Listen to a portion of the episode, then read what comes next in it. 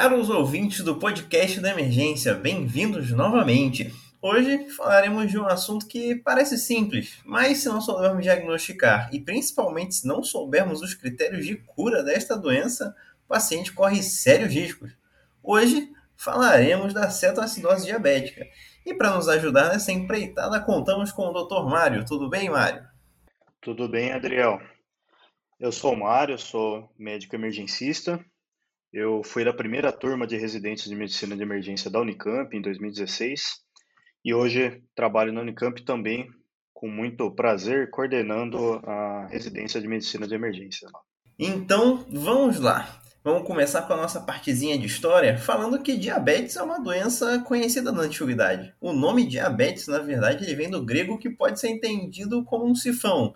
Isso porque um dos sintomas da diabetes era facilmente reconhecido: urinar muito, ou seja, poliúria. E nos pacientes com diabetes mellitus, onde o mellitus vem do latim que significa doce como mel, os médicos percebiam que a urina era adocicada. Sim, provar a urina dos pacientes fazia parte das competências dos médicos antigos. Mas veja, por um tempo a diabetes foi conhecida como a doença dos 5. Se você fosse diagnosticado com diabetes tipo 1, você teria 5 dias de vida. Se você fosse diagnosticado com tipo 2, talvez 5 meses, no máximo 5 anos. Parece um absurdo pensar nisso. Vide que hoje os pacientes diabéticos, fazendo o tratamento correto, chegam a ter uma longevidade como qualquer outra pessoa. Antes da insulina, a única coisa que podia ser feita para pacientes diagnosticados com diabetes tipo 2 era uma dieta totalmente restrita com o um mínimo de carboidratos. Para os tipo 1, não havia muito que pudesse ser feito. Isso muda abrupta e drasticamente há 100 anos. Sim, esse episódio é uma comemoração do centenário da descoberta da insulina, quando um cirurgião, Frederick Bentin, e seu assistente Charles Best conseguem isolar a insulina do pâncreas de um cão. A partir daí, eles conseguiram manter um cão diabético vivo por 70 dias, um marco, e o cão só veio a falecer quando eles não tinham mais extrato de insulina para aplicar. No ano seguinte, em 1922, conseguiram salvar a vida de um menino de 14 anos provavelmente morrendo de cetoacidose diabética com suas aplicações de insulina. A partir daí, novas práticas de extração de insulina foram desenvolvidas, pois até então toda a insulina era extraída de pâncreas de cão. Hoje, com a genética, a produção de insulina não depende mais de extração animal. Dito essa história, comecemos a teoria. Mário, eu estou no pronto-socorro atendendo um paciente nauseado e vomitando. Me diga uma coisa, como que eu suspeito de cetoacidose diabética? Vamos lá então, Andriel. Primeira coisa importante a gente ter claro é que a maioria dos pacientes com cetoacidose diabética tem diagnóstico prévio de diabetes tipo 1. Então, o paciente traz esse antecedente, a gente precisa manter o nível de suspeição elevada, uma vez que diversos eventos podem levar um paciente diabético tipo 1 para o episódio de cetoacidose. Tratamento irregular, infecções, principalmente de vias aéreas e trato urinário, e outras doenças mais graves são gatilhos possíveis de cetoacidose. Então, o que, que um paciente traz de queixa? É muito comum é, os sintomas terem progredido ao longo de um tempo mais curto, até 24 horas. Costuma começar com sintomas mais brandos de hiperglicemia. O paciente queixa de uma queda do estado geral, alteração do apetite, apresenta mais sede, então polidipsia, fica poliúrico. Então, os sintomas que a glicemia está ficando mais elevada.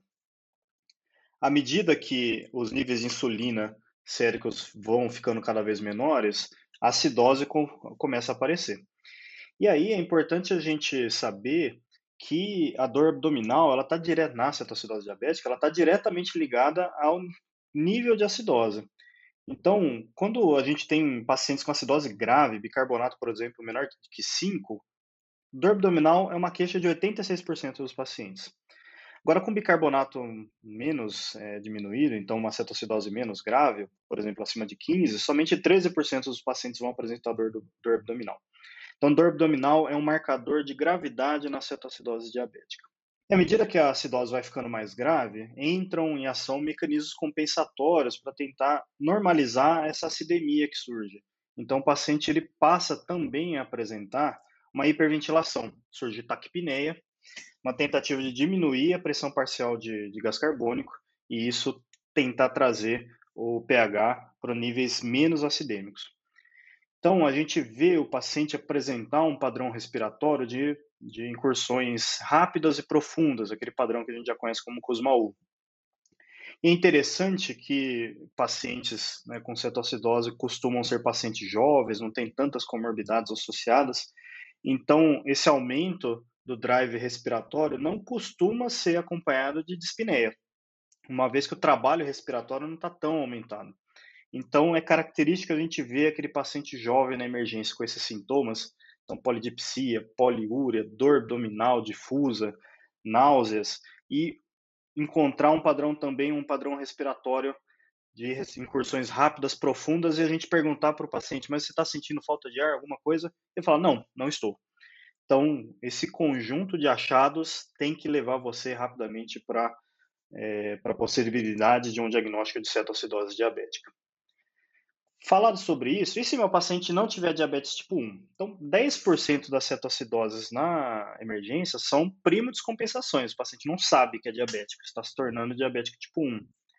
Então, precisamos suspeitar também naquele paciente jovem, com poucas comorbidades, que apresentam um, episódio de acidose metabólica, então ver esse padrão de taquipneia, ter dor abdominal, ter esses sintomas gastrointestinais, é, deve também levantar suspeita de cetoacidose. Um exame rápido, que é a glicemia capilar, também, quando muito aumentada, aumenta a probabilidade de cetoacidose.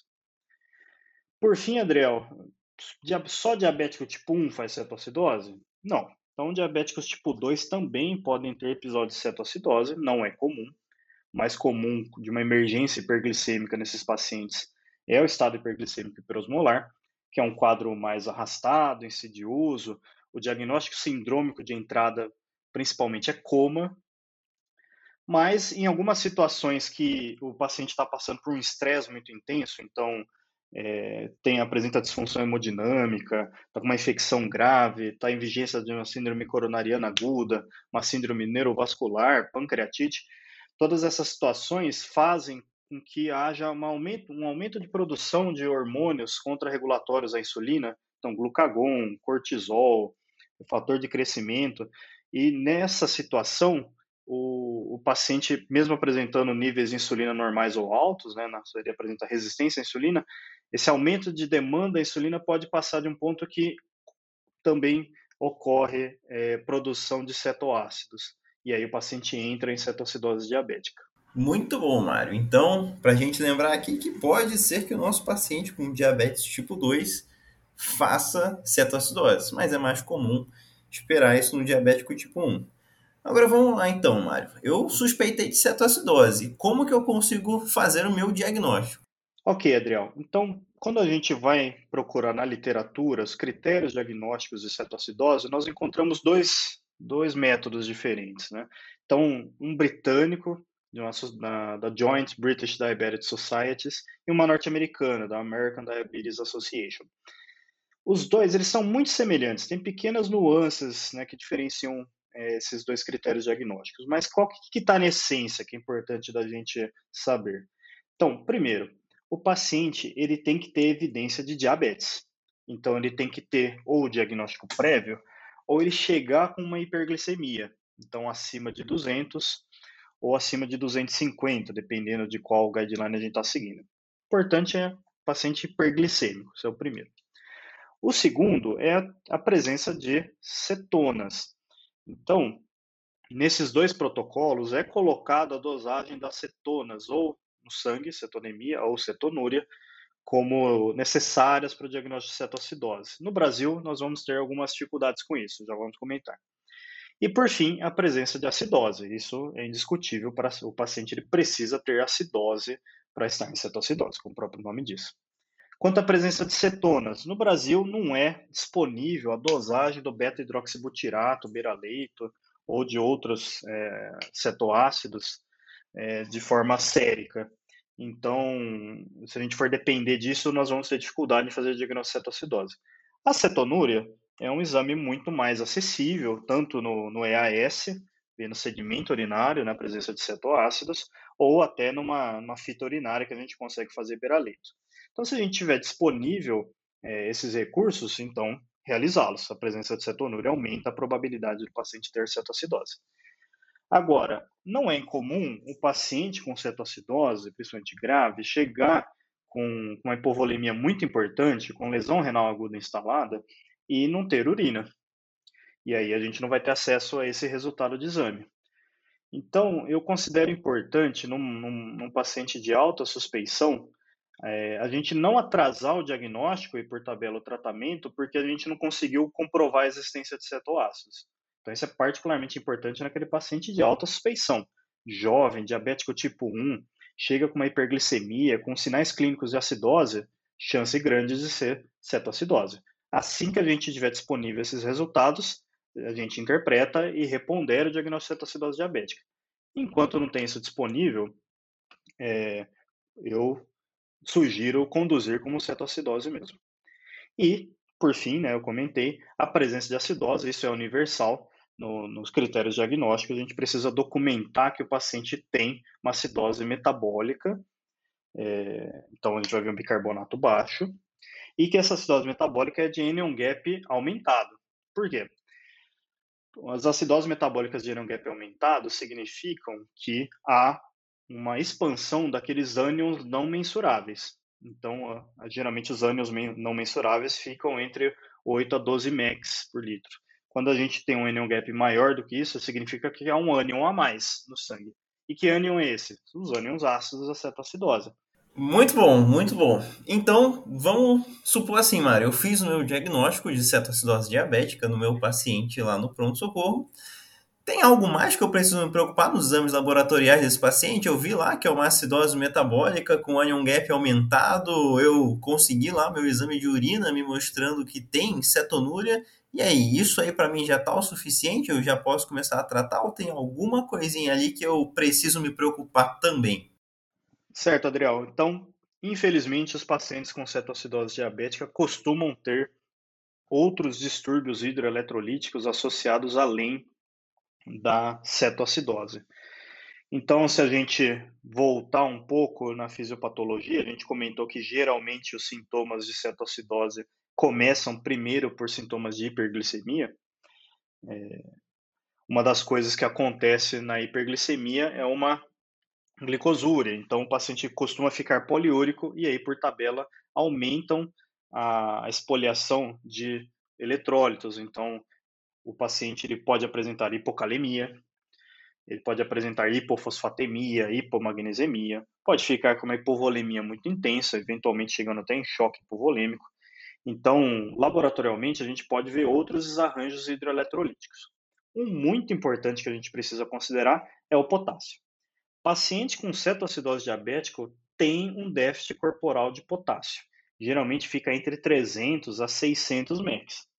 Isso só para ter uma ideia, cada ampola de, de potássio tem 25 MECs, então a gente está falando aí de praticamente 20 ampolas de, de potássio a menos no corpo do paciente. Agora, o nível sérico de potássio não necessariamente mostra esse déficit de potássio corporal total. Por quê? A maioria dos pacientes eles apresentam na chegada um, um potássio sérico normal. Isso costuma acontecer pelo déficit de insulina, há um efluxo de potássio é, do extracelular para o intracelular e a própria acidose também contribui para esse fluxo de potássio. Então, apesar do estoque corporal de potássio estar baixo, o nível sérico pode estar normal e a gente não perceber esse déficit de potássio. Outra coisa é a hipofosfatemia, também mesma coisa, o paciente tem um déficit corporal de fósforo, porém há um influxo de fósforo pela acidose. É, o potássio, a gente vai discutir isso um pouco mais para frente, acredito eu, é, ele vai ser reposto ao longo do, do, tratamento. Agora, o fósforo é importante a gente atentar para distúrbios graves, mas a gente já tem evidências observacionais que repor fósforo de rotina na cetoacidose não tem benefício. Então, a gente precisa lembrar que ele existe, identificar distúrbios graves, mas não é de rotina a reposição, é, não é necessária de rotina a reposição. Hipomagnesemia, a mesma coisa. Então, Mário, vamos lá. Estou com meu paciente diagnosticado com cetoacidose diabética, então agora é hora de começar a tratar, né? Então, o que, que eu faço? Insulina subcutânea? É, Adriel, aqui a gente precisa se atentar a alguns, algumas variáveis antes da gente sair começando a insulina. Então, primeira coisa, Adriel, esses pacientes eles estão, via de regra, hipovolêmicos quando eles chegam na emergência. O paciente ele passou antes de entrar na emergência por um período de inapetência, não vai ter acesso à água, está vomitando muitas vezes, o paciente ficou poliúrico, então esse paciente ele está hipovolêmico. Então, uma coisa muito importante da gente reconhecer no começo é a necessidade da infusão de cristalóides. Pacientes que estão em choque hipovolêmico, então ele chegou com um diagnóstico sindrômico de choque, está com é, alteração do nível de consciência, extremidades frias, pulsos finos, taquicárdico, hipotenso, esse paciente ele vai receber cristalóide rápido. Então, a gente está falando aqui de pelo menos 20 ml por quilo de soro fisiológico, de soluções balanceadas, feitas, é, essas soluções feitas em pouco tempo, para a gente corrigir essas variáveis de choque. Pacientes que estão hipovolêmicos, sinais de hipovolemia, né? então desidratados, mucosa seca, axila seca, sem produção de saliva, queixando de sede, eles vão receber cristalóides, agora num ritmo um pouco menor, então a gente está falando aqui mais ou menos de um litro de cristalóide por hora. E uma vez que o paciente está euvolêmico, a gente já está falando de uma taxa de infusão de cristalóides de 250 a 500 ml por hora, tá bom? Então, muito importante antes de eu ligar a insulina rapidamente no paciente, é estabelecer a volemia dele. Além disso, uma coisa muito importante que a gente precisa é, checar antes de começar administração de insulina é o potássio sérico. A gente já comentou, o potássio na maioria dos pacientes está normal é, ou alto, por, por mecanismos que já explicamos, mas existe uma parcela de pacientes que apresentam hipocalemia na chegada. E aí, nossos ouvintes já devem saber disso, insulina é uma medicação que abaixa os níveis séricos de potássio. Então, se eu tenho um paciente com um potássio sérico baixo, aí é baixo aqui eu estou falando menor que 3,3 mEq por litro, é, e eu começar a insulina, vai fazer mais hipocalemia, e hipocalemia grave é ameaçadora à vida, risco de arritmias ventriculares. Então, nível sérico de potássio está normal ou alto, é seguro é, iniciar a insulina. Potássio baixo, não vou começar a insulina e eu vou começar uma infusão de cloreto de potássio para correção desses valores antes do início da insulina. Então, vamos lá, vamos dizer que eu hidratei meu paciente, o potássio está em níveis normais e está sendo reposto. Agora que é a hora de fazer insulina, então, como é que funciona isso? Certo, Adriel. Então, já estou fazendo ressuscitação volêmica do meu paciente, chequei o potássio, o potássio tem um nível seguro para iniciar a insulina, acima de 3,3, tenho que dar insulina. Então, a insulina aqui é a base do tratamento da cetoacidose. Então, a cetoacidose ocorreu por falta de insulina circulante. Aí, os, os hormônios contrarregulatórios iniciaram mecanismos de gliconeogênese, glicogenólise, né? então recrutamento desse glicogênio hepático e muscular, e isso leva também à cetoacidose e à hiperglicemia. Então, o tratamento é dar insulina, inibir esses hormônios contrarregulatórios e trazer o paciente de volta para a normalidade. Como dar essa insulina, então? Via de regra, Adriel, nós utilizamos insulina endovenosa. Então, a gente precisa fazer insulina 0,1 unidades por quilo em bolos. Então, nós estimamos o peso do nosso paciente, ele fala para a gente, então, digamos que sejam 70 quilos, nós fornecemos 7 unidades de insulina regular EV em bolos. E a partir daí, nós fornecemos 0,1 unidades por quilo por hora de insulina em infusão contínua. Aqui, a diluição da insulina para montar uma infusão contínua pode ser variada. O que eu recomendo para facilitar as contas na hora da emergência é que a gente monte uma solução com 100 unidades de insulina e 100 ml de solução. Então, nós temos uma solução 1 para 1, e quando a gente colocar na bomba, a taxa de infusão em ml hora vai ser igual a unidades de insulina por hora. Então, esse mesmo paciente nosso de 70 quilos, nós vamos fazer, recapitulando, 7 unidades de insulina em bolos, isso pode ser feito da insulina aspirada mesmo, e depois nós, na bomba de insulina, começamos uma taxa de infusão de 7 ml por hora. Então, facilita na hora da gente fazer as contas. Tá certo então, Mário. Me diz uma coisa, então o paciente está lá, hidratado, potássio corrigido, já fiz a minha insulina em bolos. Agora ele está com a bomba de insulina lá, montada um para um, 100 unidades em 100 ml.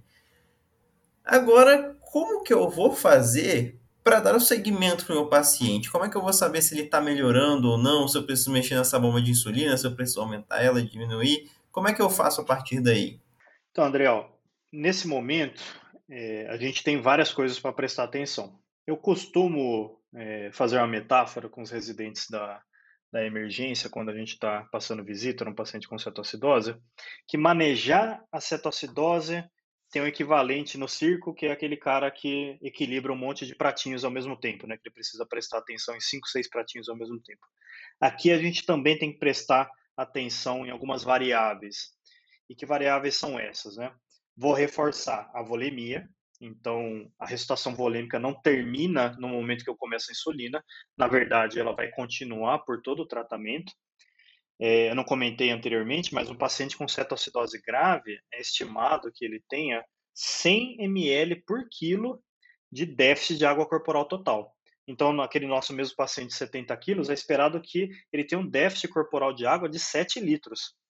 Então, nós precisamos continuar infundindo solução cristalóide para o paciente ao longo do tratamento. Naquele ritmo que a gente já comentou. Está chocado, é ressuscitação volêmica caprichada, 20 ml por quilo. Mantém sinais ainda relevantes de hipovolemia, 1 litro por hora de solução. E aquele paciente que está apresentando sinais clínicos de uma de se aproximar da euvolemia, pelo menos 250 ml por hora de infusão. Esse é, esse é o primeiro pratinho, a volemia. Outro pratinho, o potássio. Então, é esperado com a infusão de insulina que o paciente apresente queda gradual dos valores de potássio.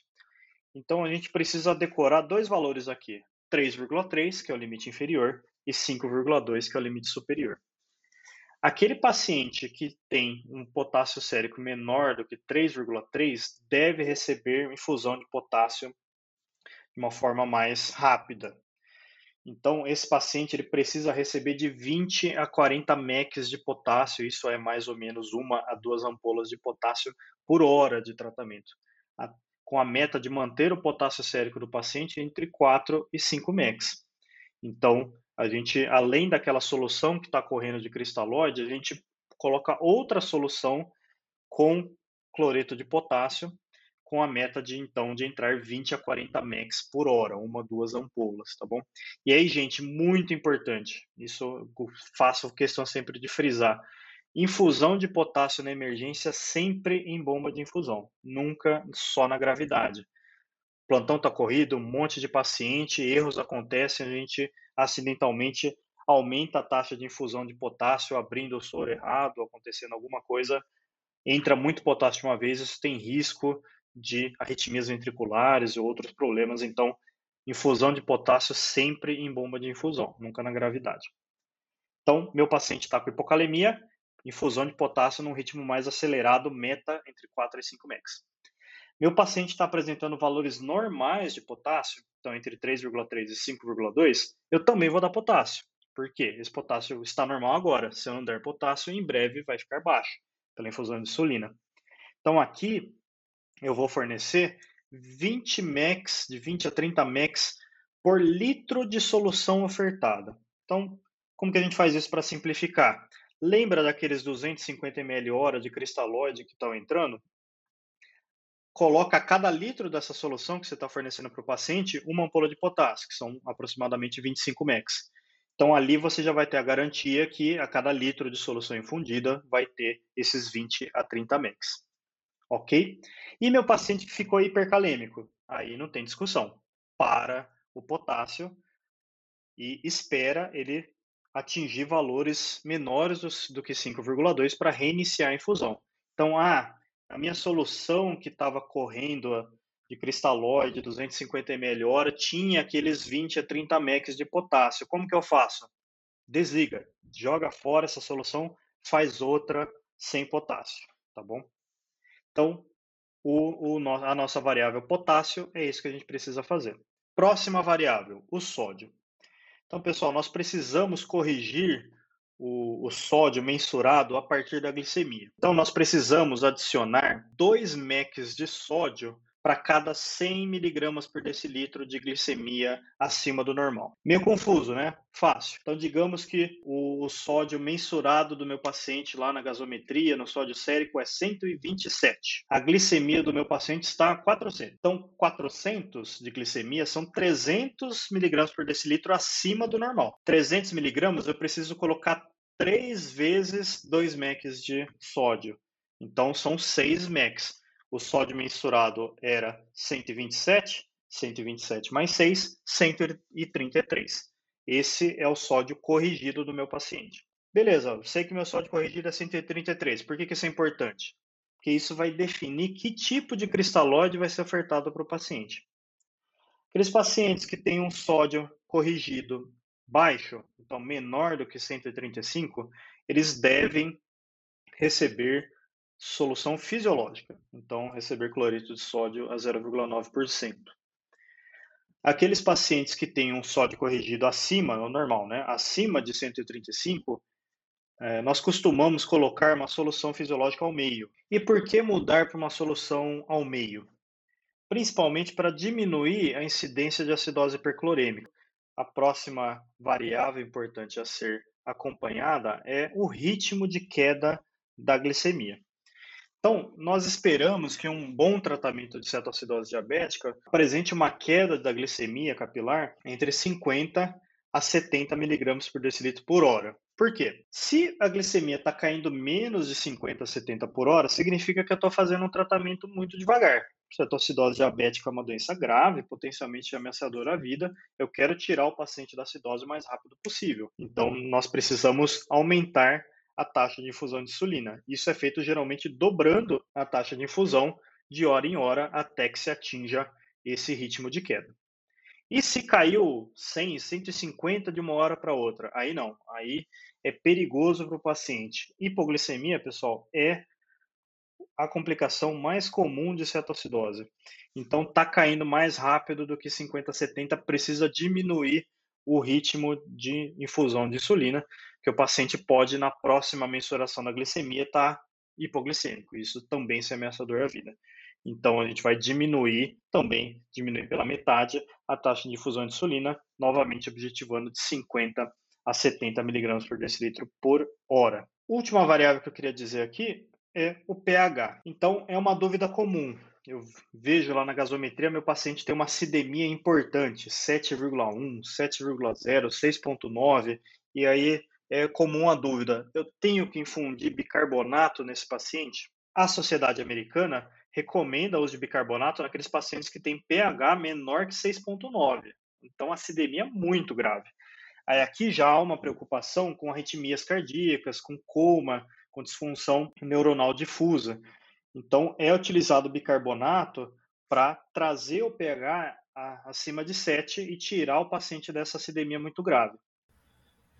Bem, acredito então aqui que a gente conseguiu destrinchar bastante como que a gente vai fazer esse segmento do nosso paciente com cetoacidose, né? A gente vai precisar ficar atento a diversas variáveis e não só a acidose e a glicemia. A gente precisa se atentar ao potássio, a gente precisa se atentar ao sódio, ao bicarbonato e por aí vai. Agora, Mário, te pergunto: quando a glicemia do meu paciente estiver normal, significa que o meu paciente está curado da cetoacidose diabética? Posso desligar a bomba e ir embora? De forma alguma, Adriel. Então, infelizmente, ainda é um erro que a gente vê com alguma frequência acreditar que a normalização da glicemia significa a resolução do problema. Então, muito pelo contrário, a gente já até discutiu que hiperglicemia não é nem obrigatória no diagnóstico da cetoacidose. Então, nós estamos tratando a cetoacidose com a insulina e é, na verdade, bastante comum que os níveis de glicose, de glicemia sérica, atinjam valores mais baixos ainda longe do, do término do tratamento. E isso, obviamente, configura um risco de hipoglicemia, que é a complicação mais comum.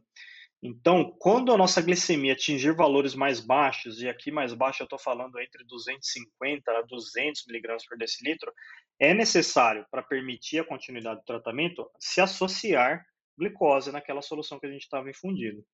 Então, meu paciente atingiu 250, 200 de, de glicemia capilar, eu vou naquela solução que a gente já comentou, que está infundindo 250 a 500 ml por hora, associar glicose a 5%. E isso também costuma dar um nó na cabeça do residente, do médico que está tratando da cetoacidose, que eu já tenho uma solução pronta lá de, de cloreto de sódio ou 0,9 ou 0,45%, e aí tem que entrar glicose também, isso vira uma bagunça na cabeça. O que, que eu recomendo? Então, substitua a solução que você estava infundindo por uma nova. Então, gente, soro é barato, não, não começa a misturar um monte de coisa que vai fazer confusão. Então, joga fora aquela solução e faça uma nova com glicose 5%. E nessa solução glicose 5%, não tem nenhum outro eletrólito além da glicose, a gente precisa colocar. Então, como colocar isso? Não é recomendável nós fazermos grandes trocas de volume entre bolsas. Assim, então, pegar, por exemplo, 500 ml de, de glicose a 5% e 500 ml de soro fisiológico e misturar. Isso aumenta o risco de contaminação durante esse processo. Então, o ideal é que a gente pegue uma bolsa de, de glicose a 5%, 1000 ml, e que coloque ali cloreto de sódio a 10%. Então, só relembrando, meu paciente está com sódio mensurado normal, ou, perdão, sódio corrigido normal, acima de 135. A solução que eu daria seria ao meio. Ao meio é 0,45% de cloreto de sódio. Como que eu faço isso? Nós colocamos 45 ml de cloreto de sódio a 10%. Isso faz com que a solução vire naquela glicose a 5%, uma solução ao meio do ponto de vista de, de cloreto de sódio. Ah, precisaria ser 0,9%. Mesma coisa, pessoal. Ponham 90 ml de cloreto de sódio a 10%. Ah, Mário, mas e o potássio? Põe o potássio também. Então, o meu paciente tem um nível sérico de potássio normal, quero colocar de 20 a 30 mEq por litro de solução. Uma ampola tem 25, está bem no meio? Coloque uma ampola de cloreto de potássio nessa solução que você montou. E aí, essa solução que tem a glicose 5%, o cloreto de sódio na quantidade que eu quero. E os 20 a 30 mEq de potássio vai ser infundida a 250 a 500 ml por hora. Só relembrando, gente, tem potássio na solução? Então é em bomba, não é para correr com a gravidade. Mário, me surgiu uma dúvida aqui. Eu estou fazendo todas essas correções, alterando potássio, alterando sódio, alterando glicemia, e dá para ver que eu estou mexendo em muita coisa em muito pouco tempo. Como que eu faço para saber que está na hora, na verdade, de eu fazer essas mudanças aí nos eletrólitos, de eu aumentar a bomba de insulina, de eu diminuir a bomba de insulina? Como que eu, como que eu sei disso? Como é que eu faço isso? Bem lembrado, Adriel. Então, qual o intervalo que nós utilizamos para mensurar os eletrólitos e a glicemia do paciente? Então, quanto à glicemia, é recomendado nós mensurarmos de hora em hora. Então, temos acesso a um exame que dá as informações beira-leito, que é o destro, então, de hora em hora, fazer um destro do paciente para ver a glicemia e relembrando, a gente ver se aquele ritmo de queda de 50 a 70 miligramas por decilitro está é, adequado. Então, se está menos ou está mais, a gente vai ter que mexer na bomba de insulina. E o resto, potássio, sódio, o recomendável é que a gente mensure isso a cada duas horas. Então, um exame que é frequentemente utilizado é a gasometria venosa, que traz também esses eletrólitos. Nós fazemos de duas em duas horas. E aí eu vou ver tanto o pH, se está o ritmo de melhora, o bicarbonato e o sódio e o potássio e mudar a infusão desses eletrólitos de acordo com esses resultados. Então, resumindo, glicemia de hora em hora e é, gasometria venosa a cada duas horas. Vou só reforçar aqui, lembrar, pessoal, é gasometria venosa. Não tem a menor necessidade da sua gasometria ser arterial e você ficar lá puncionando a artéria do seu paciente, causando uma dor totalmente desnecessária, tá bom? Então, a gente tá já tratando o nosso paciente há um tempo.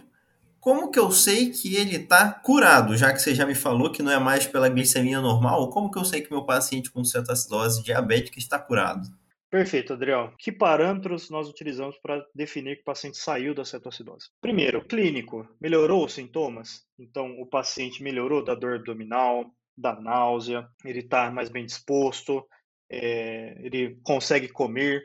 Então, esses critérios, esses critérios clínicos são importantes para definir que há uma melhora do quadro de cetoacidose. E, por fim, precisa ter uma melhora da acidose metabólica de anion gap alargado. E aqui eu vou reforçar do anion gap alargado. Então, o meu anion gap tem que voltar ao normal. Ah, mas não é então melhorar a acidose como um todo?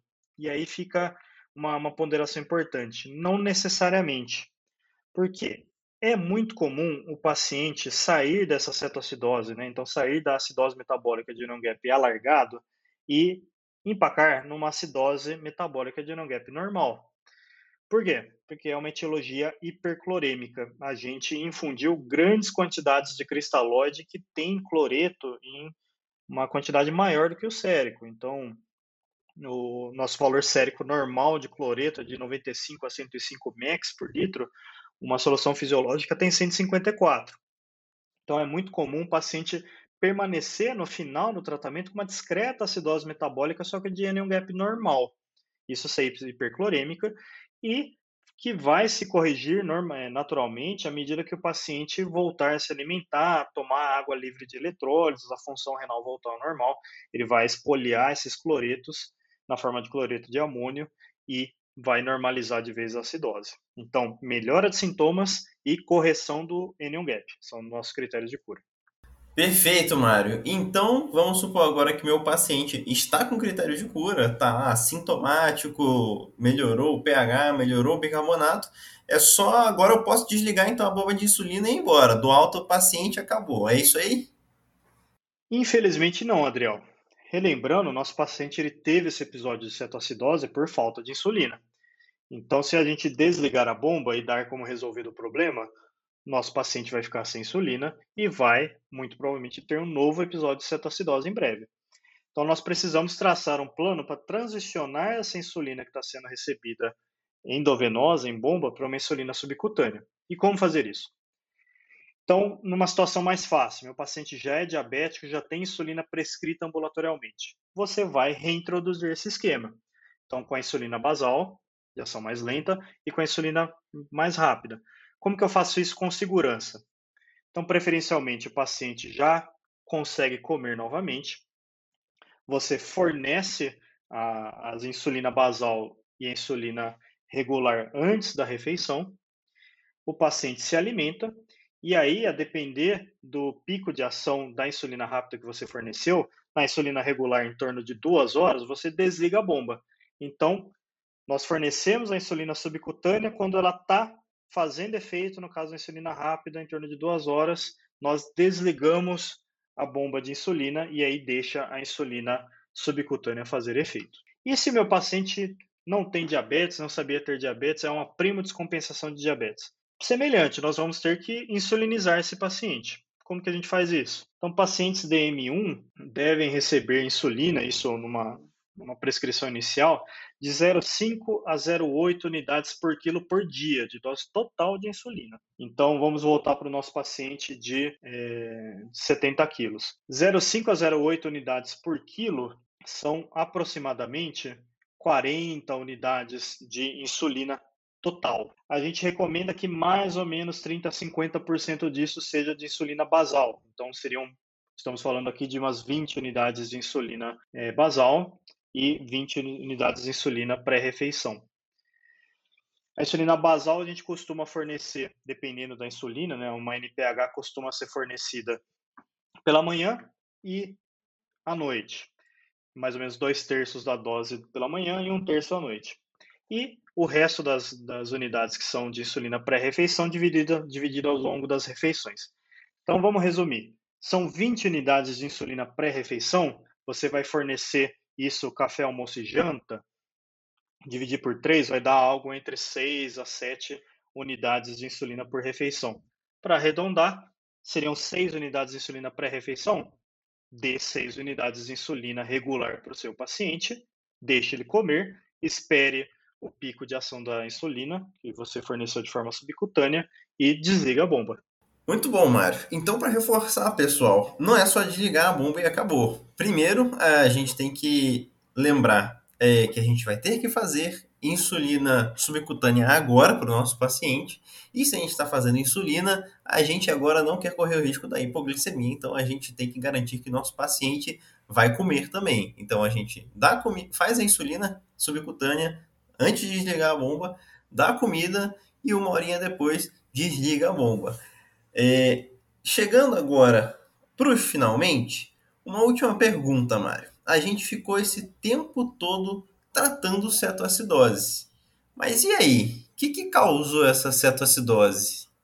Então, naquela minoria de pacientes que está tendo a sua prima descompensação do diabetes, a, a, causa pode ser simplesmente a falta de insulina. Agora, mesmo nesses pacientes e nos demais, é muito importante relembrar que cetoacidose costuma ter um gatilho. Acontecer alguma coisa de errada na vida da pessoa para ela entrar em cetoacidose.